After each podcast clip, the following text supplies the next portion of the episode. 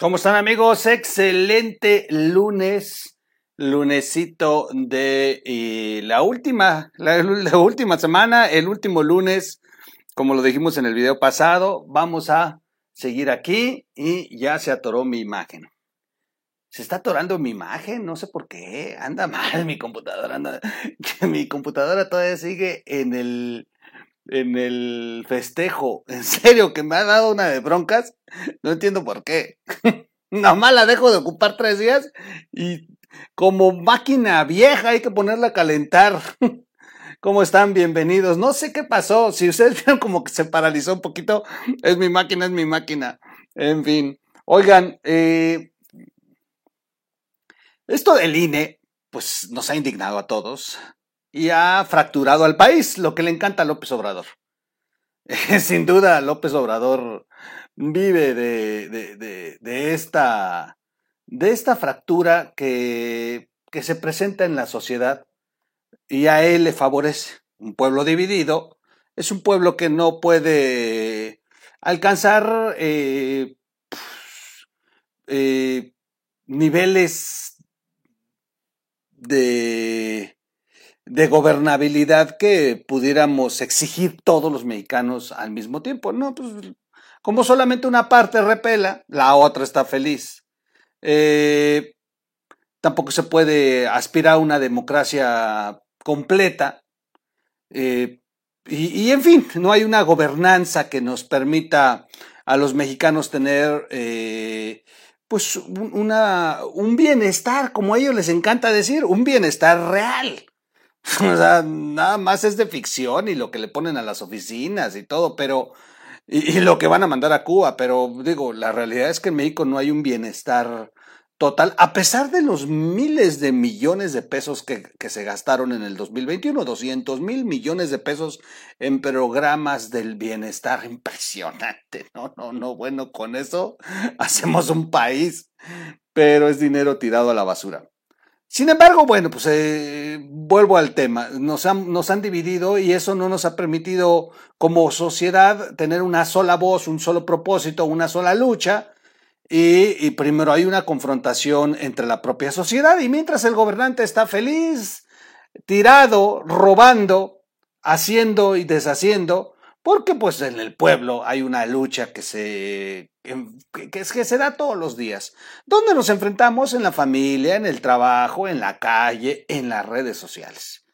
Y, y bueno, pues ahí estamos divididos y peleando. Apenas vimos la declaración de, la secretaria general de Morena, Citlali, con Chumel Torres, porque Chumel Torres está criticando el gasolinazo, una cuestión que López Obrador prometía que iba a terminar en 10 pesos cuando él fuera gobernante y digo, ya está en 25 pesos la gasolina, no mames. Y todavía no es 2022. A ver, llenen su tanque, porque para el 2022 ya valió madre esto, ¿eh? Con los impuestos que están metiendo. Eh, pero le contesta Citlali y dice, bueno, pues este, ahora ya eres crítico, un éxito más de la 4T. Pedazos de imbéciles, de verdad. En fin, en fin. Ellos porque están ganando dinero de nuestros impuestos, porque tienen el privilegio de ser el poder ahorita, porque tenemos una oposición que está de la chingada, la verdad. Vean al PRI diciendo que toda la vida fue de izquierda. Alito de verdad no tiene vergüenza. ¿Y qué me dicen de Moreira? Con la fotografía esta que subió en, en una parte de su casa, no sé dónde será, con tres fotografías del Che Guevara detrás de él. Ahora resulta que son hasta este, eh, admiradores del Che Guevara. De verdad es que no tienen vergüenza. La oposición es un asco. Y a veces todo el mundo dice, ah, es que el PRI, bueno, es que también lo que debemos de hacer, fíjense que ahí creo que el sentido ha estado mal. Nada más hemos criticado al PRI, no, lo que hemos permitido es que una bola de mafiosos se apropien del PRI. Yo creo que hay que alentar a aquellos que intentan rescatar al PRI, porque nos convendría que de verdad una corriente rescatara al PRI. Nos guste o no nos guste, el PRI juega un papel importante. Y en lugar de estar viendo que cada vez el PRI se entrega más a Andrés Manuel, lo que deberíamos es de alentar a que aquellos priistas que de verdad quieren rescatar al PRI, rescatar a México, sean los que lleguen y rescaten al, al partido. Ese sería uno de los pasos fundamentales, alentar el rescate del PRI para que el PRI no sea un instrumento de Morena. Y lo mismo con el PAN, ¿eh? mis queridísimos panistas. O sea, no crean que andan tan alegados del tema después de las formas como se ha conducido Marco Cortés y el entreguismo que han tenido, y bueno, y, y algunos cuadros del PAN, inclusive retratados y asistiendo al AMLO Fest, ¿no? O sea, lo de la CONAGO, desmantelar la, eh, la unión esta eh, de gobernadores que se habían separado de la CONAGO. Eh, digo, es impresionante la oposición, medio, medio sosteniendo ese movimiento ciudadano, y fíjense qué impresionante, porque jamás me han caído bien, pero parece mentira, son los que se están comportando mejor, es impresionante, pero son los que mejor están haciendo el trabajo de oposición. En fin, ya por ahí el dirigente nacional va a pedir eh, la desaparición de poderes del estado de Veracruz por la forma en que se ha conducido Cuitláhuac y en algunos otros temas, eh, por ejemplo, Alfaro, que pues tampoco dijo, pues la Conago no, ¿por qué? ¿Por qué tengo que estar yo ahí con ellos? Si ya habíamos tomado una decisión, y bueno, pues se le fueron con todo y ahora lo están inclusive eh, vinculando al crimen organizado, en fin, por andarse revelando y por andarse fuera de la CONAGO. Eso es lo que va a ocurrir.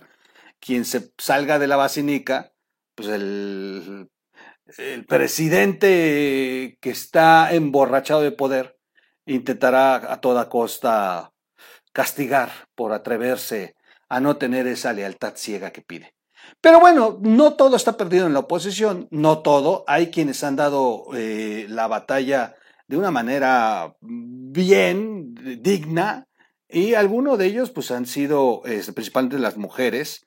La senadora Kenia López eh, Rabadán es una de las que ha de verdad eh, se la ha jugado. Otra de ellas, Lili Telles, por cierto, al rato vamos a tener el video de Lili Telles, le contestó a Solalinde, eh, Alante, el, eh, es alguna vez padre Solalinde, este, hoy solamente Solalinde, y, eh, y bueno, son ejemplos de estos.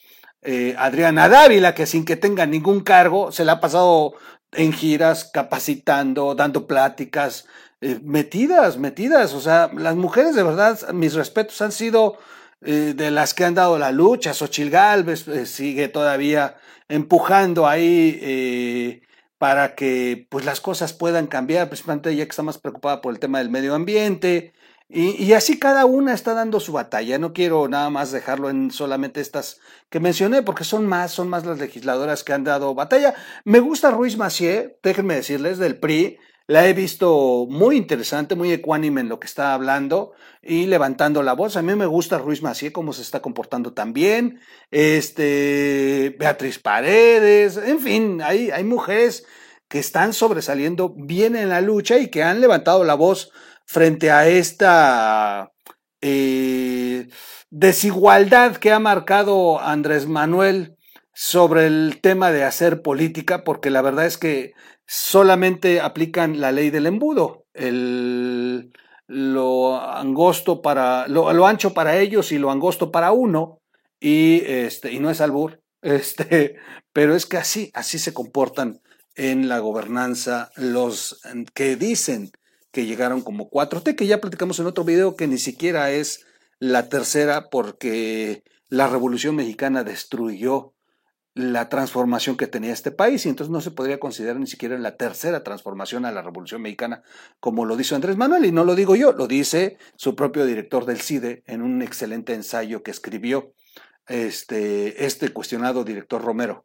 En fin, López Rabadán se libra manotazo de Andrés Manuel, eh, el que le puso al presidente de San Lázaro por estar eh, de lambiscón, dice la vicecoordinadora del PAN en el Senado, lamentó la obsesión de Sergio Gutiérrez Luna por quedar bien con el presidente tras la denuncia penal contra los consejeros del INE. Y a esto hablaba, eh, a esto me refería cuando digo que estamos divididos, o sea, pues, ahí va la chairiza, como con la lealtad ciega, sin importar si es lo correcto o lo incorrecto, ellos con tal de que el presidente los vea, los vea como sus corderos, eh, siguiendo, ve, ve, como dijo López Obrador en alguna mañana, siguiendo al pastor López Obrador, al, como dijo Solalinde, al santificado López Obrador. Kenia López Rabadán, vicecoordinadora del PAN en el Senado, quien tiene, por cierto, una sección que se llama La Contramañanera, muy buena, no se la pierdan en redes sociales, cuestionó la conducta irresponsable del presidente de la Cámara de Diputados, Sergio Gutiérrez Luna, quien denunció penalmente a los seis consejeros del Instituto Nacional Electoral, entre ellos el consejero presidente Lorenzo Córdoba, porque votaron a posponer algunas actividades de revocación del mandato. Aquí, aquí, ah, bueno, voy a terminar la nota y termino ya de puntualizar algunas cosas. En conferencia de prensa virtual, la senadora lamentó que el presidente de la Cámara de Diputados tenga una obsesión de quedar bien con el presidente Obrador, pero no con el pueblo de México ni con las instituciones. Excelente frase. Es eh, absolutamente irresponsable la actitud del presidente de la Cámara de Diputados eh, por eh, que amedrenta por la vía penal a los consejeros. Es una brutal subordinación al presidente de la República que no debemos pasar por alto. Este presidente de la Cámara de Diputados es otro morenista de Veracruz que es altamente autoritario, igual que el gobernador. Es ahora el presidente de la Cámara de Diputados. A las personas que no piensan como ellos los quieren meter a la cárcel al puro estilo de la política rancia, al puro estilo corrupto, represor, dijo la senadora panista a propósito de Veracruz. En referencia al gobernador veracruzano Cuitlagua García López Rabadán, señaló que es muy lamentable porque los dos ejemplos que tenemos de morenistas en Veracruz simple y sencillamente nos recuerdan el pasado, nos recuerdan eso que tanto critican y hoy son peor aún. Eh, la legisladora aseguró que el presidente de la Cámara de Diputados Quiere sus cinco minutos de fama, pero qué lamentable que los quiera tener destruyendo las instituciones. Celebró que López Obrador le haya puesto un alto a las intenciones irresponsables del diputado Sergio Gutiérrez, luego de que el titular del Ejecutivo reprobó la denuncia del presidente eh, de San Lázaro contra los consejeros del INE. Hoy ya la pararon, le pusieron un alto. El propio presidente de la República ya le puso un estate quieto porque evidentemente no puede ser por la vía penal como se eh, diriman los temas en una, eh, y es una incongruencia. Hoy el presidente se encargó eh, de decir que era un palero, se aventó como 20 minutos hablando ahí y entre un montón de cosas que dijo describió a los paleros, pues parecía que estaba describiendo al presidente de la Cámara de Diputados. Es una vergüenza. La verdad es que no puede ser que haya una falta de institucionalidad ese grado, subrayó Kenia, la senadora Kenia. Señaló que es un eh, es de esperarse que después del manotazo de López Obrador, que se le baje un poco el histrionismo y la necesidad de darse a notar a un presidente de la Cámara que fue electo para representar un cuerpo colegiado y no para ser un empleado más del presidente de la República. Fuertes las declaraciones de la senadora Kenia, como siempre le metió un buen madrazo.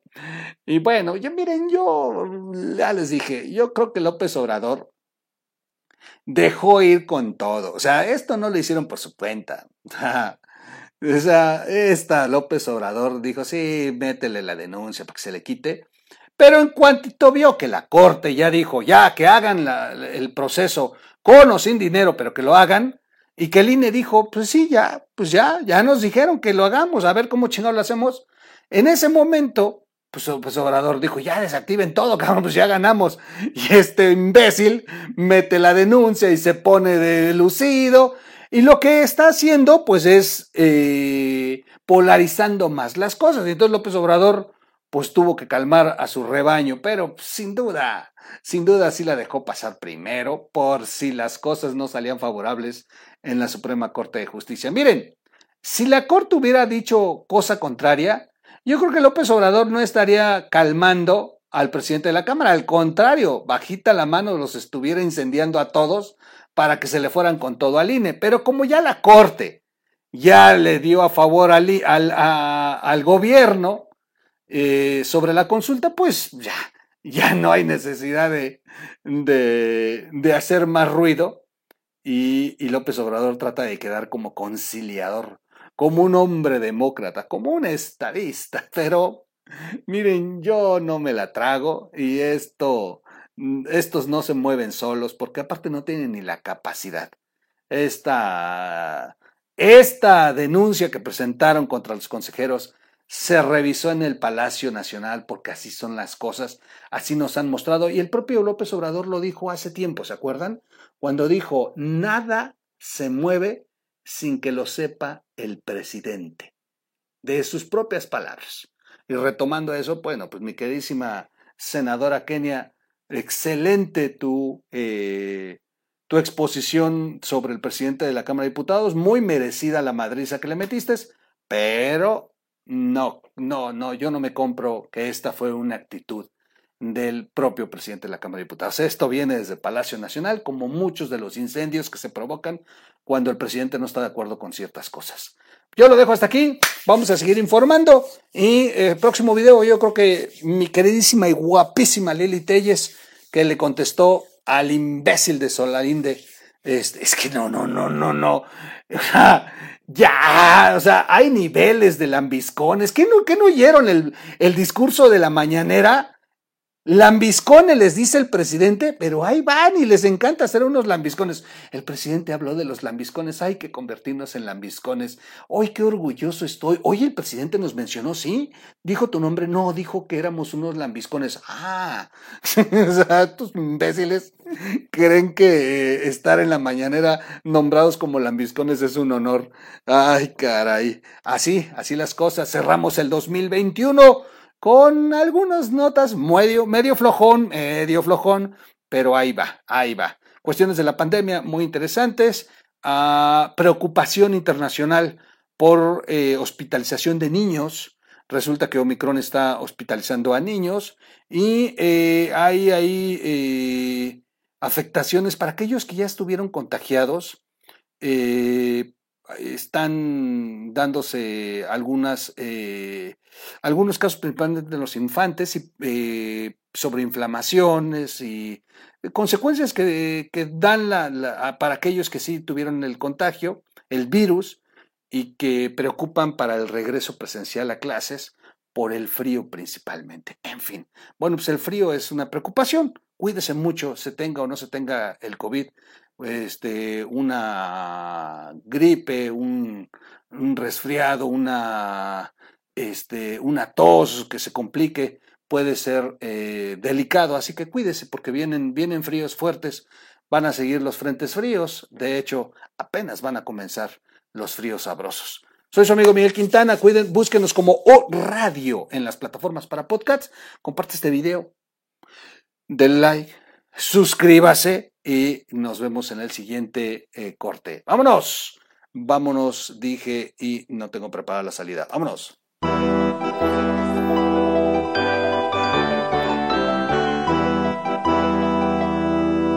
O Radio.